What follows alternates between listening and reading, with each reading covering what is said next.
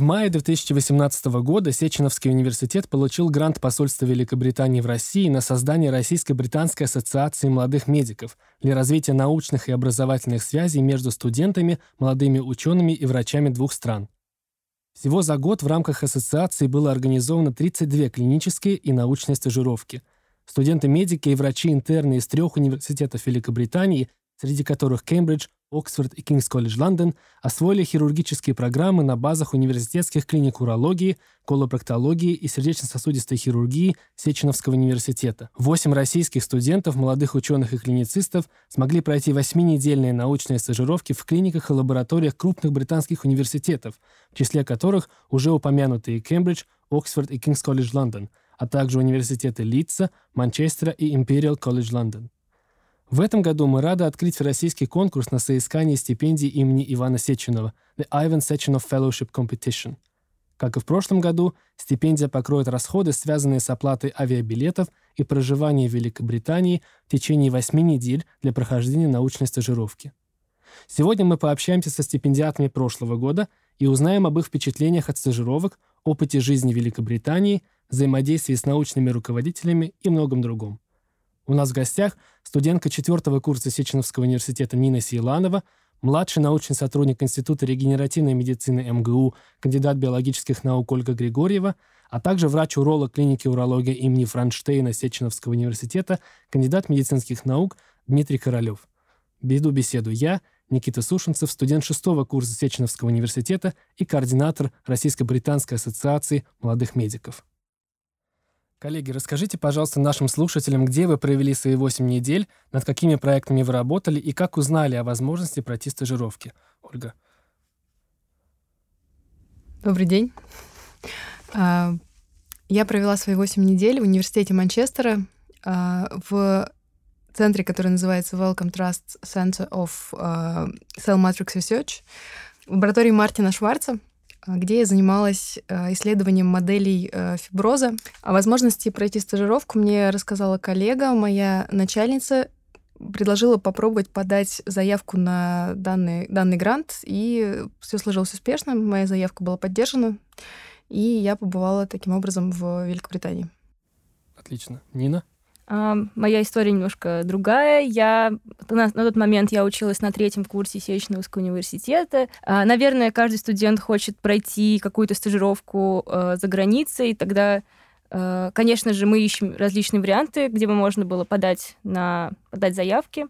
А, в моем университете на тот момент э, уже начала свою работу Российско-британская ассоциация молодых медиков, и я узнала о конкурсе биомедицинских эссе, который я, э, в котором я поучаствовала, написала эссе, и, честно говоря, думала, что э, у меня не получится какой-то приз э, выиграть, но к моему удивлению, я получила очень хороший отзыв от, от жюри конкурса, и это, я думаю, повлияло очень сильно на решение Российско-британской ассоциации уже когда я подавала заявку на стажировку. В течение своей учебы я уже участвовала в некоторых проектах, я занималась э, острым повреждением почек, но этот проект был связан с, фундамент, ну, с изучением фундаментальных проблем э, в лаборатории, на крысах.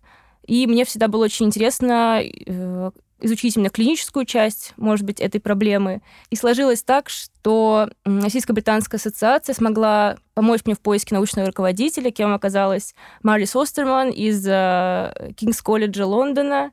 И мы с ней связались, и с удовольствием я узнала, что она меня берет, и уже через несколько месяцев после этого я была в больнице Сент-Томас, в центре Лондона, проходила стажировку по теме острого повреждения почек и работала в э, Clinical Research Unit вместе с моими коллегами. Спасибо. Дмитрий? Да, спасибо. Я всех приветствую. Меня зовут Дмитрий Королев. Я являюсь врачом-урологом Сеченовского университета. А также я являюсь по совместительству старшим научным сотрудником Института урологии и репродуктивного здоровья человека.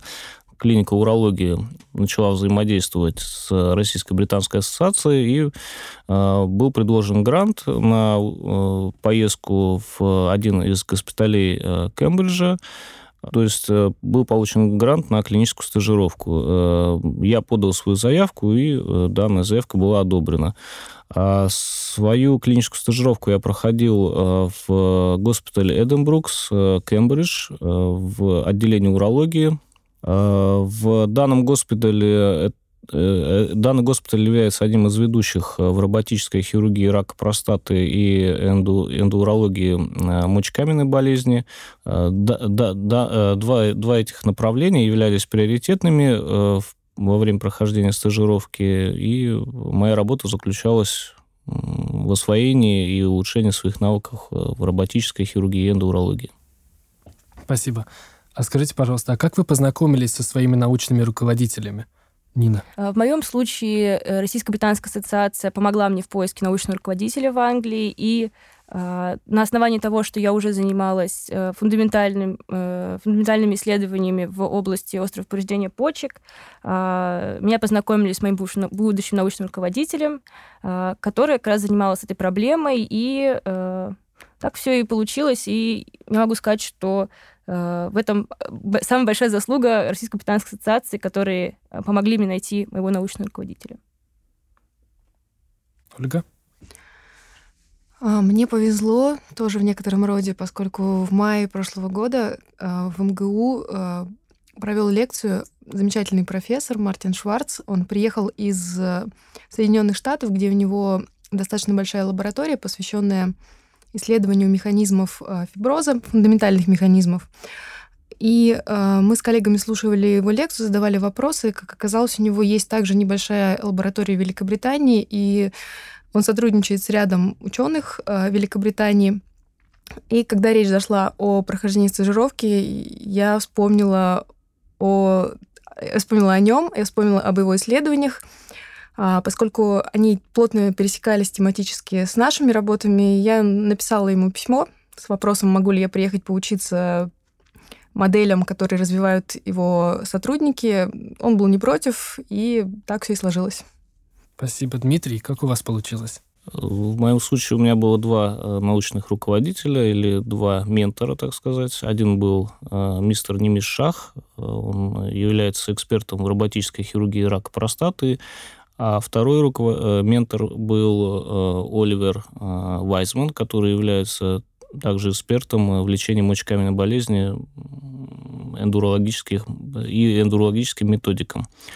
Данные специалисты известны по всей Европе, поэтому мы их давно знали и подали заявку конкретно в этот, ну, конкретно в этот госпиталь, чтобы пройти стажировку у них. И они одобрили данную заявку, и таким образом я попал в этот госпиталь. Спасибо.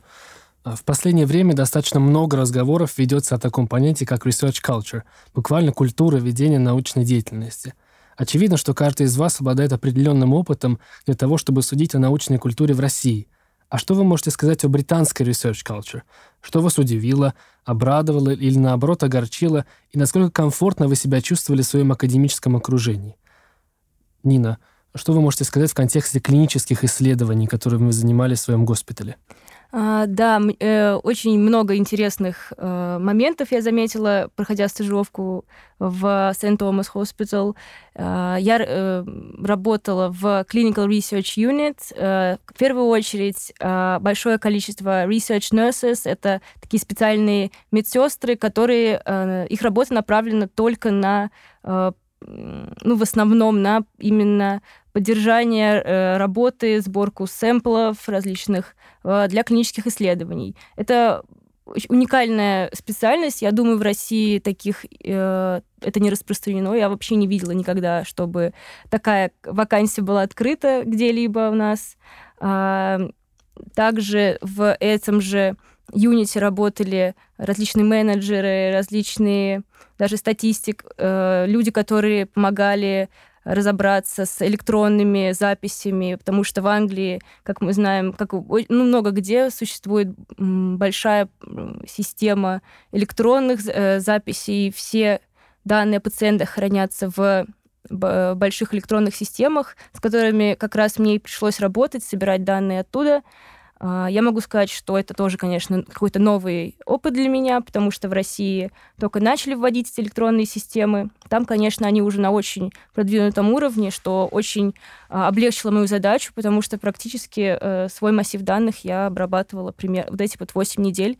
А, если бы, которые я провела там, я думаю, если бы они не были так тщательно собраны в этих системах, и к ним не было бы так легко, а, ну, не, и не было бы такого легкого доступа к этим данным, а, которые были правильно сформированы, правильно собраны, я думаю, у меня бы не получилось за такое время сделать этот проект. А, также меня, конечно, поразила слаженная работа, и что каждый участник этого исследовательского процесса знает свою, как бы свою работу, свое место, и они все э, работают в хорошей атмосфере, потому что когда каждый знает свою задачу, это достаточно просто и удобно и приятно все это поддерживать. А, никто, никого не ложится как бы экстра задачи, которые ему а, не нужно делать, и каждый занимается своим делом, как я уже сказала, и именно могу сказать о системе, что эта система работает у них, и было очень приятно с ней познакомиться.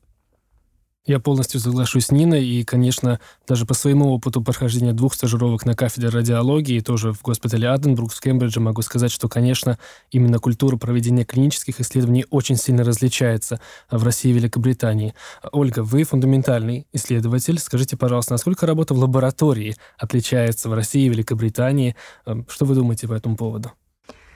Ну, отличается достаточно сильно. Здесь в первую очередь бросается в глаза, насколько хорошо организованная система поставки реактивов а, в Великобритании. То есть э, буквально достаточно сегодня сделать заявку и завтра получить желаемый реактив, с учетом, конечно, средств, которые может себе исследователь позволить на это потратить, но обычно средства с гранта, полученные, заводятся на организацию и это как будто кредит, который э, в дальнейшем исследователь тратит на реактивы, на работу в каких-то facilities в университете, если требуется, например, э, провести какое-то исследование, которое требует определенного оборудования, то это также э, стоит некоторых денег, которые списываются с гранта.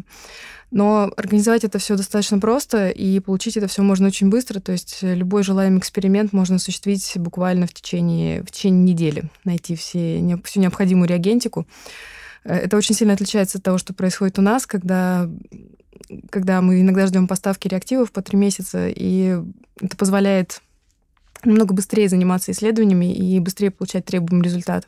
Ну и вообще организация э, в, в плане работы учреждения потрясающая. То есть есть все необходимые технишины, есть все необходимые специалисты по а, каждому методу, представленному в организации. И все, что нужно, это обратиться к знающему человеку, он всегда поможет, подскажет.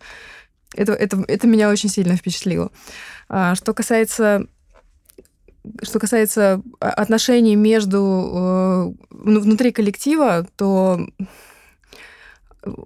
Вообще э, в Европе, э, за рубежом, в том числе в Англии, работает система немножко иначе, чем у нас. У нас в основном э, работают, люди, люди работают на академических ставках. А в Англии, чтобы получить академическую ставку, нужно чего-то уже добиться, достичь. И э, те исследователи, которые получили степень, которые получили э, PhD, они обычно работают в качестве постдоков на краткосрочных каких-то контрактах.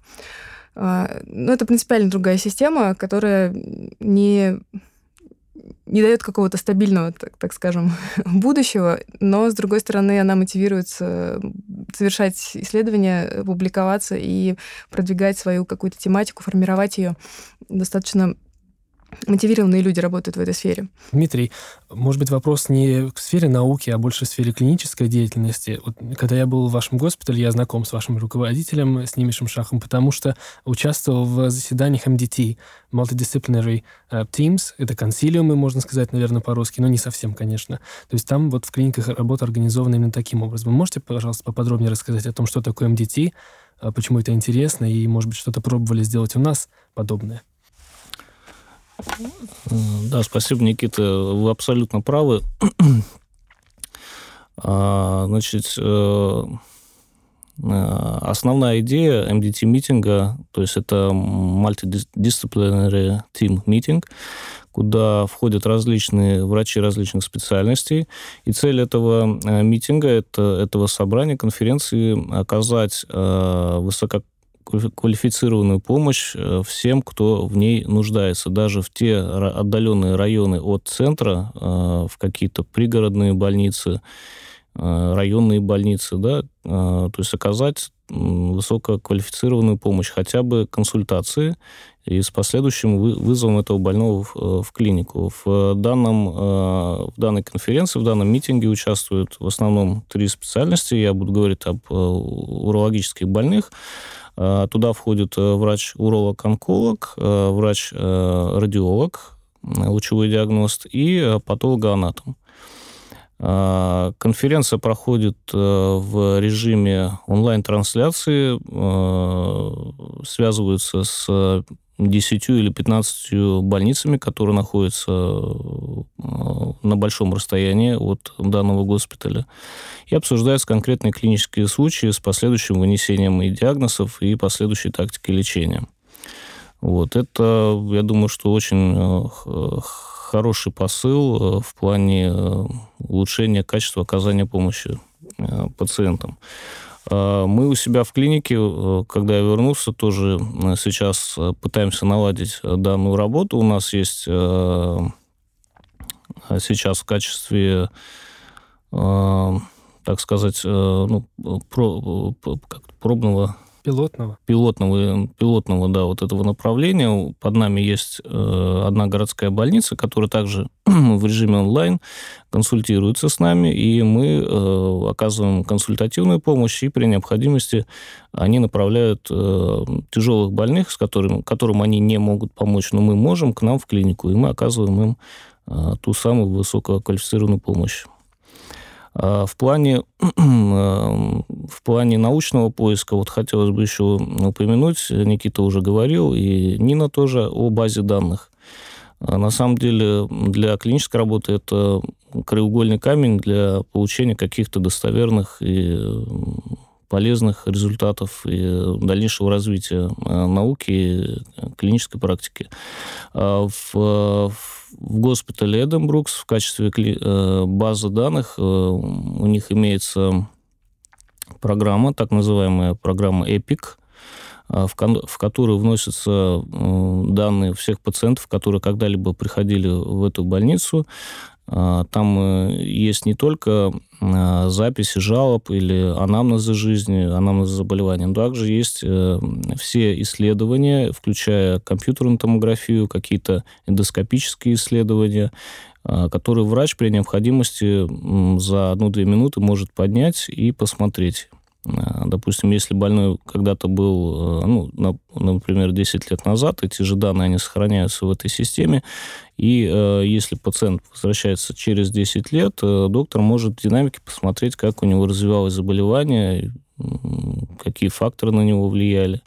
Ну и плюс, это, конечно же, наблюдение за пациентами после операционной, особенно за онкологическими больными, которые требуют в течение пяти лет постоянного мониторинга э, его э, состояния. И здесь очень было бы уместно добавить о том, что наличие подобной а, базы данных позволяет следить за пациентами вне зависимости от того, наблюдаются ли они в этом госпитале или нет. Например, если мы проводим проспективные многоцентровые исследования с онкологическими больными, то, конечно, возможность отслеживать отдаленные результаты во многом упрощается. Да, проспективные и мультицентровые исследования, что особенно важно э, для достоверности результатов.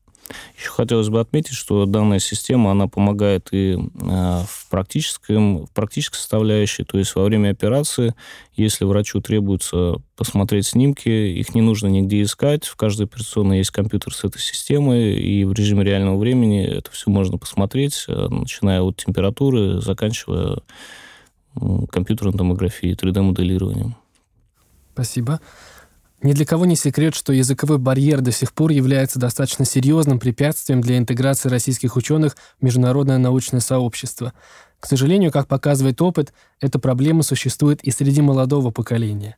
Одно дело приехать в страну туристом или даже на конференцию, и совсем другое — учиться или работать внутри научного коллектива. Расскажите, пожалуйста, о вашей адаптации к языковой среде и подскажите, насколько высоким должен быть изначальный уровень языка, чтобы чувствовать себя в своей тарелке. Нина. Да, это очень важная тема, которую удивительно, почему ее до сих пор обсуждают, почему очень многие, даже мои коллеги, там, мои сокурсники из университета а, еще не до конца осознают важность изучения английского языка или, может, какого-то другого иностранного, а, потому что, конечно, это, наверное, первый навык, который вам нужен для, например, прохождения такой стажировки.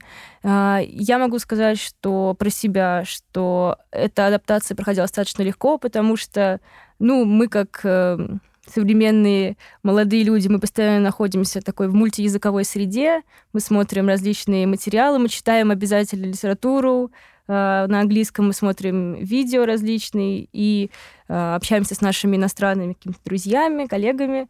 Э, но в основном э, важно очень отметить, что вот когда ты проходишь такую программу, очень важно знать именно какие-то академические термины, потому что, кро- например, кроме работы с базой данных. Я, я также и ходила в, э, э, в отделение, в котором работала моя научная руководительница, и вообще находилась вот в отделении интенсивной терапии. И, честно говоря, если бы я не была знакома с какой-то э, специальной лексикой, я бы, может быть, намного хуже там себя чувствовала, но поскольку я, так можно сказать, подготовилась немножко к этому, я себя чувствовала достаточно сп- спокойно и уверенно. А, также очень важно э, знать лексику для э, для различных диалогов, для различного общения с вашим, например, статистиком, с вашими коллегами, с теми же самыми медсестрами, потому что, э, конечно же, отношение к вам будет доброжелательное, и все будут пытаться помочь вам понять, помочь адаптироваться, сделать так, чтобы вы себя чувствовали приятно, чтобы вы все понимали, будут когда-то даже пытаться говорить помедленнее, может быть, попонятнее, какие-то какие синонимы, которые, может, вы лучше знаете, но при этом а, э, это нехорошо, если вы будете очень долго, там, грубо говоря, загружаться после того, как вам дают задание или что-то. Поэтому, конечно, быстрое реагирование на а, на иностранную речь это абсолютно э, необходимый навык. Поэтому я могу сказать, что, во-первых, э, среда достаточно дружелюбная, что не стоит волноваться, потому что очень многие русские люди волнуются, что именно у них акцент. На самом деле это вообще не проблема в Англии, потому что, как мы знаем, э, я проходила стажировку в Лондоне, поэтому, как мы знаем, в Лондоне огромное количество различных национальностей, и не для всех из них, э, из, из этих людей, английский — это родной язык. Очень много людей из Китая, из Индии или различных, там, из России тоже. А, но самое главное именно аккуратность вашего произношения, э, я всегда... Мне хочется сказать, что важно именно не ваш акцент, очень важно делать правильное ударение, правильно строить предложение. А на ваш акцент никто вам ничего не скажет, если э, они будут понимать смысл вашей речи. Вот. Скорее, в Британии проблема различных британских акцентов, которых очень много. Ольга, расскажите, пожалуйста, о своем опыте. Ну, я склонна согласиться с Ниной, что среда очень дружелюбная. Я проходила стажировку в Манчестере, и манкунианцы славятся своим акцентом, который, кстати говоря, отличается как от лондонского, пожалуй, так и от э, ливерпульского, хотя Ливерпуль расположен буквально в часе езды от Манчестера. Переезжаешь как будто в другую страну, перестаешь тут же понимать то, к чему месяц до этого адаптировался.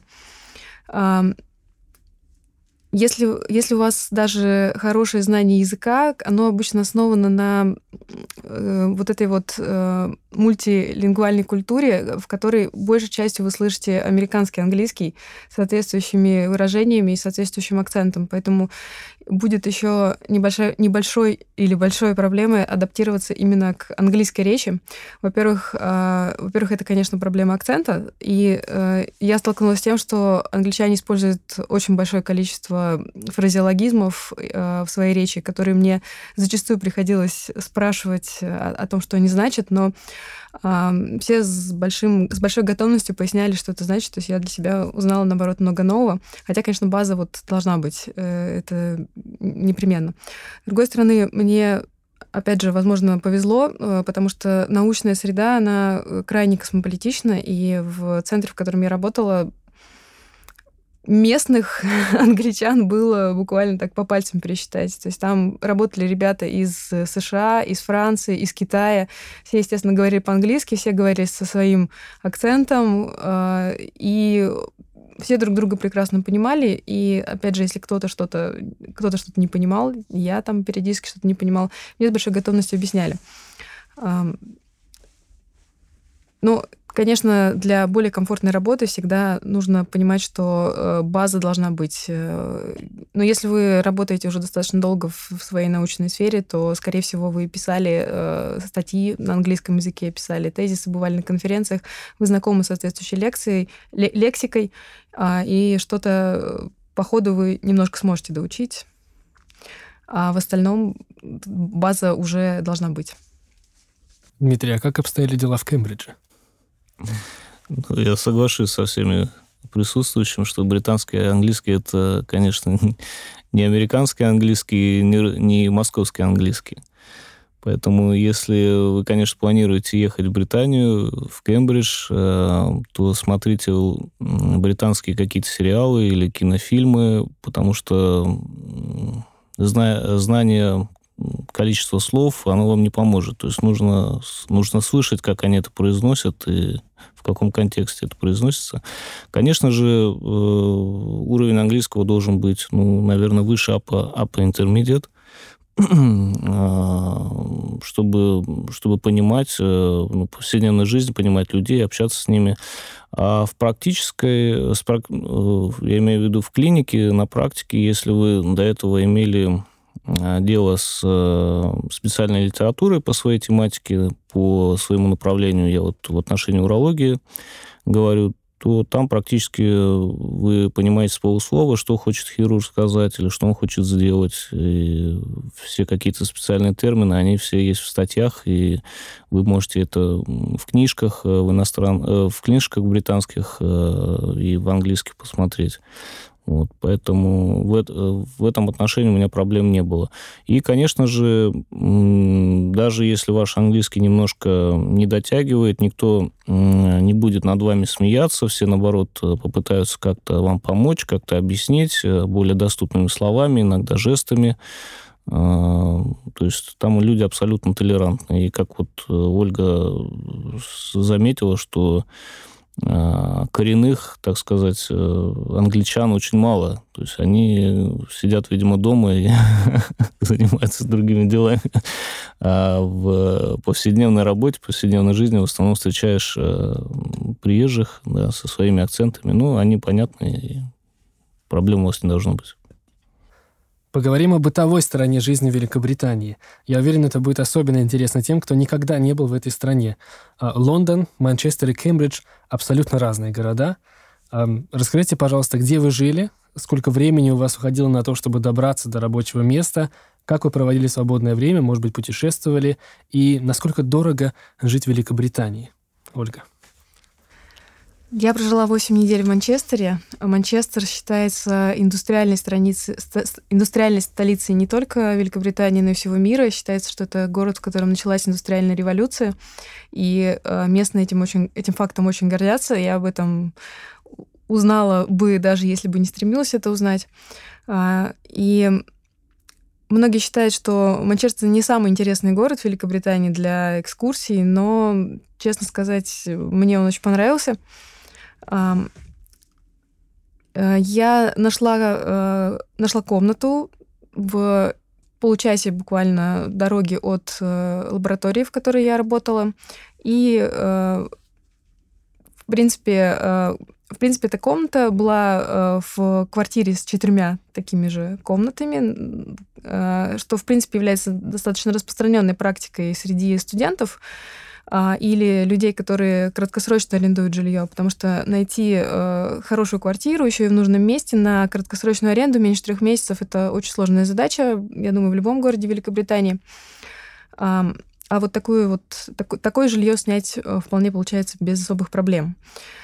Дорога занимала, как я уже сказала, примерно полчаса э, в ту и другую сторону. И, в принципе, можно было пройтись и пешком, это был район с очень большим количеством зеленых парков, где гуляли и местные э, в том числе.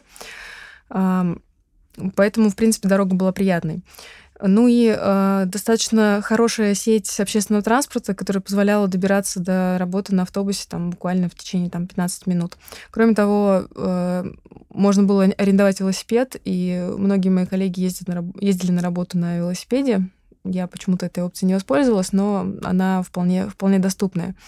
А, поскольку Университет Манчестера — это один из самых больших вообще, одно из самых больших учебных заведений в Великобритании. Там очень много студентов, и э, часть автобусов, э, в общем-то, позиционируется как именно студенческие маршруты со сниженной стоимостью. Это, конечно, очень было э, хорошим подспорьем, поскольку цены в Великобритании, э, мягко говоря, не маленькие. И такие э, вот приятные бонусы в виде э, сниженной цены за проезд, они были очень кстати. А, что касается свободного времени, да, удалось немножко попутешествовать. Конечно, это в основном выходные, а особенно первые выходные, а, когда еще делали пропуск э, для меня, и нельзя было появляться в лаборатории. Я съездила в прилежащие города, тоже Здесь нужно выбирать э, очень так заранее себе направление, потому что стоимость билетов очень сильно зависит от времени, когда, когда их покупаешь. Но э, приятным бонусом в Великобритании, который меня очень порадовал, является то, что все художественные галереи э, практически в каждом городе бесплатные. То есть бесплатный вход в любую картинную галерею, и можно там провести практически целый день, рассматривая очень интересные произведения искусства. То есть этому я посвятила достаточно большую часть своего времени, и, и так можно сказать, культурно обогатилась в процессе. Спасибо, Дмитрий. Как, каково было в Кембридже? А, ну, я скажу так, если бы там было дешево, грант можно было бы не получать, а поехать просто так. Поэтому гранты, они и существуют для поездок в Британию. В моем случае я, э, была небольшая проблемка. У меня между моим вылетом и поиском квартиры был, оставался очень короткий промежуток времени, поэтому э, найти какое-то общежитие не представлялось возможным, потому что общежития при госпитале, они выдаются либо сотрудникам, э, либо студентам, либо если вы туда приезжаете на вот такую стажировку, но более трех месяцев. Вот, поэтому в моем случае это было нереально, и я воспользовался сайтом Airbnb, вот, он довольно хорошо мне помог. Ну, там цены, конечно, тоже не маленькие, но а, та сумма денег, которая уделяется под грант, она, в принципе, достаточно для того, чтобы найти себе комнату, не квартиру, а именно комнату в каком-то доме, где есть также несколько комнат с жильцами. Вот. Но, тем не менее, условия проживания довольно комфортные. Мне также повезло, моя комната находилась где-то минут 10-15 от госпиталя. Вот, поэтому до госпиталя я добирался пешком и не тратился на проезд. Поэтому это как бы and tricks для тех, кто пытается, э, планирует туда поехать, лучше искать поближе, потому что вы сэкономите большое количество денег на том, что ходите пешком.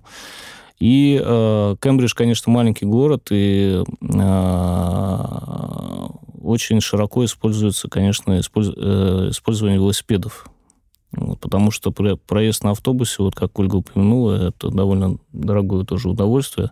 Велосипед – это выход из положения, если вы находитесь э, поодаль от своего места работы. Вот, мне тоже повезло, мне хозяин дома дал велосипед бесплатно. Вот, когда я продлил проживание еще на пару недель. Вот, поэтому я, я ездил по Кембриджу в выходные на велосипеде, осмотрел все его окраины и даже побывал в доме... Э, как это... Капица? Капица, да, да, да. Даже видел дом Капица, Капица, Капица Хаус, да. Вот. Поэтому, в принципе, все реально. Грант э, э, оплачивает большую часть ваших расходов. но вот эти вот tips and лучше использовать, чтобы сэкономить как бы средства. А, если что касаемо меня, я могу сказать, что мне определенно, опять же, очень сильно повезло, потому что а, мой научный руководитель помог мне найти, и, мои, и менеджеры из моего research unit помогли мне найти а, и э, арендовать, и получить э, возможность жить в самой больнице, в которой я и работала, что было невероятно для таких людей, которые у которых есть проблемы с ранними подъемами утром, таких как я. И я вставала там за полчаса до, своей, до начала рабочего дня, потому что я жила непосредственно в корпусе своей больницы. У нас э, немного более либеральные правила э, для тех, кто может там поселиться, потому что все-таки это большой госпиталь, и там даже, я знаю, есть этажи для родственников пациентов. То есть там э, в моей квартире... Я также жила, как уже Ольга э, упомянула, примерно в таком же э, формате. У меня была квартира на четыре комнаты, у каждого была своя комната, что мне вполне устраивает как студента. Я думаю, для студента это в самый раз. Плюс э, я очень быстро нашла э, каких-то своих знакомых, э, подружилась с э, другой студенткой, которая проходила также в моем юните стажировку, так что э, проблем с жильем и проблем с поиском компании у меня не было. Также с питанием, ну, также опять, когда ты студент, ты достаточно непривередлив, тебе, э, тебя все устроит, так что мы обычно находили э, еду где-то там, у нас на территории больницы. Эм, да, э, именно про про какие-то путешествия, ну, конечно, э, если ты живешь в Лондоне, э, не нужно искать, даже не надо заходить на какие-то сайты, чтобы искать, куда бы тебе сходить, потому что огромное количество различных музеев и каких-то выставок, каких-то спектаклей. Так что в этом у нас, опять же, проблем не было. Ну, также некоторые выходные сумели съездить на более длительные какие-то путешествия в Кембридж. Также мы ездили к морю, в Брайтон, опять же, с моими коллегами, Э, так что это было очень приятно, весело. Так что если вы студент, обязательно нужно воспользоваться этим шансом и посмотреть страну и посмотреть свой город. Э, однако про себя могу заметить, что ну, я уже была в Лондоне до этого несколько раз, поэтому э, жилье непосредственно в своей больнице давало нам возможность оставаться там подольше, поэтому последние две недели моего пребывания я не могу вспомнить, что мы покидали вообще территорию нашей больницы работали и жили там же, что было очень удобно. Так что идеальный ну, формат. Учитывая то, где находится ваша больница. Да, я хотела бы сказать, что это очень интересно. Я думаю, если вы когда-нибудь были в Лондоне и делали фотографию на набережной Темзы напротив Лондона Ай или напротив Биг Бена, я думаю, что, скорее всего, в объектив вашей камеры в как, каким-то краем попадала моя больница. Это именно достаточно то красивое здание, которое находится прямо напротив Букингемского дворца. Так что...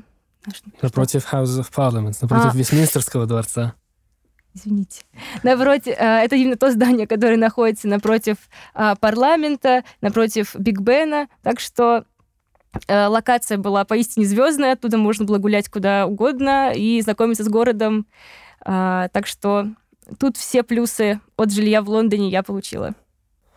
От себя я могу добавить, что э, что касается проживания в Оксфорде или в Кембридже, то если вы планируете свою стажировку заранее, и если стажировка приходится на летние месяцы, то вы можете зарегистрироваться на специальных сайтах University of Cambridge и University of Oxford Accommodation Services, которые помогают вам получить доступ к списку квартир, комнат, которые находятся в этих городах и непосредственно аффилированы к университету. То есть это те а, арендодатели, которые связаны с университетом, и эти опции доступны только тем, кто приезжает в университет на стажировку или на PhD, на долгосрочную учебу, что, конечно, облегчает а, поиск жилья. Но, конечно, это необходимо делать а, заранее, чтобы во-первых, это жилье было доступно, и чтобы цена на него тоже была доступна и укладывалась в нашу стипендию.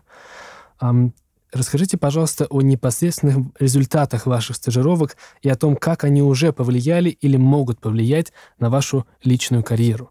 Дмитрий. Да, э, стажировка очень сильно повлияла на мою карьеру, на мою жизнь. Значит, после стажировки,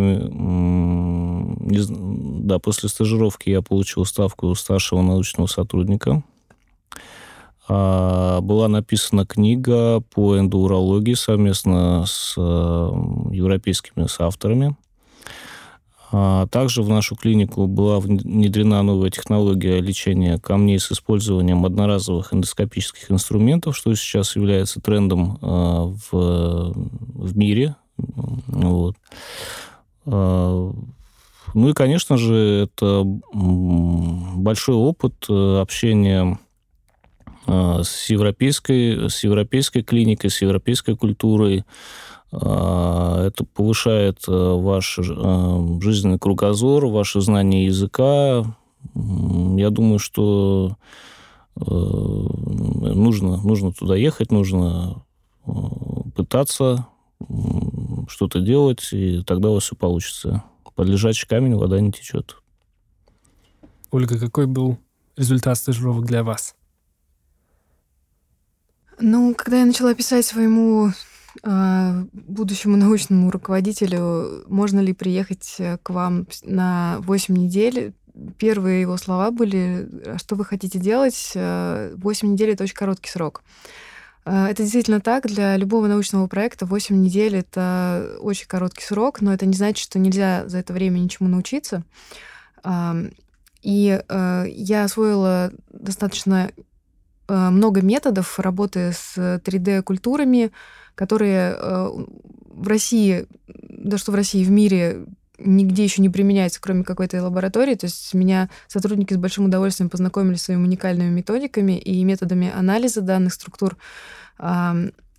И это, конечно, дало новые мысли о моей текущей работе. Ну и а, поскольку несмотря на то, что я приехала буквально на короткое время и не была там до этого ни с кем знакома, меня с большим гостеприимством приняли, и я посещала все семинары, э, рабочие семинары, научные семинары университета и центра, а, разговаривала с своими коллегами о их э, их, их, работы, их работе, о моей работе. Они дали мне очень много новых идей. Благодаря всему вот этому получилось так, что у меня возникла какая-то возникла научная идея, которую мы оформили в виде заявки на грант. А, и эта заявка, я, я ее подавала, э, будучи еще э, в Манчестере. А, заявка была поддержана фондом э, российских фундаментальных исследований, и в конце 2017 года мы узнали, что заявку поддержали, и мы получили финансирование на два года на проект а, который вот, а, непосредственно связан, конечно, с тематикой, которой я занималась в Манчестере, но а, благодаря тому, что я в тех кругах повертелась, по, узнала много нового, как-то начала думать в новую сторону, получилось создать такой свой проект. Очень здорово, Нина. Как студент я могу сказать, что для меня эта поездка была очень удивительная с точки зрения именно э, навыков, которые я смогла получить. Я посмотрела изнутри, как, должно, как должны вести клинические исследования, как должно это работать. Я смогла не только поработать над своим проектом, который... Э, это было, опять же, это было очень интересно именно по э, всем по всем шагам, которые мне пришлось сделать. Мне пришлось собрать данные, мне пришлось их анализировать. Я пообщалась с профессиональным статистиком, мы э, и поработала вот как раз в этом Research Unity, и у меня появилось э, представление, как э, должны вестись клинические исследования. Я думаю, что когда-то мы и в России сможем э, устраивать такие research-юниты и применить такую систему. Я, э, я думаю, что чем больше людей поедут э, в Англию, например, или в другие страны, где уже такая система существует, тем больше опыта будет, тем успешнее мы сможем э, применить это у нас дома. Также в течение своей стажировки я смогла посетить две конференции, включая общество, включая собрание общества интенсивных терапевтов в Лондоне, что было очень интересно. Также я подготовила свой проект, наш общий проект вот с, с этим госпиталем, потому что я анализировала их базу данных, и уже мы получили результаты, с которыми я имела такую, такое удовольствие выступать в, на конференции в Брюсселе. Конечно, как для студента это очень, это очень большая честь быть вовлеченным в проект, который, а, который не стыдно представить на там, одной из крупнейших конференций. И мне было очень приятно, что а, этот проект как бы поддержали, что э, вы получили хорошие отзывы. Также я могу сказать, что мы готовим публикации по результатам этих, этой работы. И э, на каждом этапе, на этапе выступлений, конференций, постеров, на, на этапе подготовки статьи, э, все время я находилась под э, под присмотром вот моей научной руководительницы, которая э, помогла мне все это осуществить и осуществить, и которая э, направляла меня на всех этапах, что, конечно, огромный опыт. И заключительный вопрос. В преддверии Всероссийского конкурса на прохождение подобных научных стажировок э, поделитесь, пожалуйста, своими впечатлениями и мнениями о том, почему каждому стоит попробовать подать на него заявку. Нина. А, ну, как человек, который, э, наверное, имел, имел наверное, больше удачи получить это место э, из всех присутствующих здесь, потому что у меня было меньше всего опыта, и я, конечно, осознавала, что мои шансы не очень велики, но тут гла- главный тезис здесь, что обязательно нужно пробовать, потому что даже если ты думаешь, что тебя не возьмут, э, что у тебя не получится, конечно, тебя куда-то не возьмут. Нас всех куда-то не возьмут, и это абсолютно нормально. Но э, если пытаться пробовать и подавать какие-то свои документы, э, собирать эти документы, чтобы готовить свое CV, чтобы оно было приличным, чтобы его было не стыдно показать каким-то своим потенциальным научным руководителям в будущем. Это все стоит того, это все э, даст свои плоды в будущем. И я могу сказать, что, э, например, именно на эту стажировку Российско-британской ассоциации есть смысл подавать обязательно даже для студентов. Вот говорю своим будущим коллегам именно с точки зрения студента, что даже если вы не пройдете в этом году, может быть, вы пройдете в следующем. Поэтому обязательно нужно участвовать в, а, в различных э, конференциях, которые организуются этой ассоциацией, в различных конкурсах, потому что участвуя в них, э, вы обращаете на себя внимание. Люди, которые работают там, э, они не оставят как бы вашу заявку без нужного внимания, если вы уже достигли чего-то и выражаете свое крайнее желание поучаствовать в каких-то проектах, в том числе и в стажировках. Так что э, я желаю всем удачи и надеюсь, что вы все попробуете, и кому-то из вас улыбнется удача, как она улыбнулась мне в свое время. Спасибо. Спасибо, Дмитрий. Да, хотелось бы сказать, что это была не первая моя стажировка, и учитывая, ну, может быть, небольшой опыт, но Э, любая стажировка, особенно в иностранное государство, это всегда большой задел на будущее. Будь ты студентом, будь ты врачом, э, будь ты даже школьником. Вот, поэтому это всегда новые контакты, э, научные контакты, это всегда новые проекты, это всегда повышение своих лингвистических навыков, навыков, навыков общения с людьми, вот. Всегда можно вынести что-то интересное для себя и потом это применить в, оп- э, э, в будущем э, в своей повседневной практике, в, будь то в клинике или в научной, в научном поиске. А, ну и просто любая стажировка, вы расширяете свой кругозор, вы, вы видите, как люди живут за границей, и всегда можете принести какие-то положительные а, изменения а, сюда, домой, в Россию. Поэтому я думаю, что пытаться нужно, и не, не пытаясь, вы не, не сможете поехать куда-то. Поэтому нужно стремление, и все у вас получится. Всем удачи. Ольга? Ну, научное сообщество в первую очередь интернационально Здесь э, абсолютно точно можно сказать, что невозможно заниматься наукой мирового уровня, оставаясь только в России и не общаясь э, с мировым сообществом.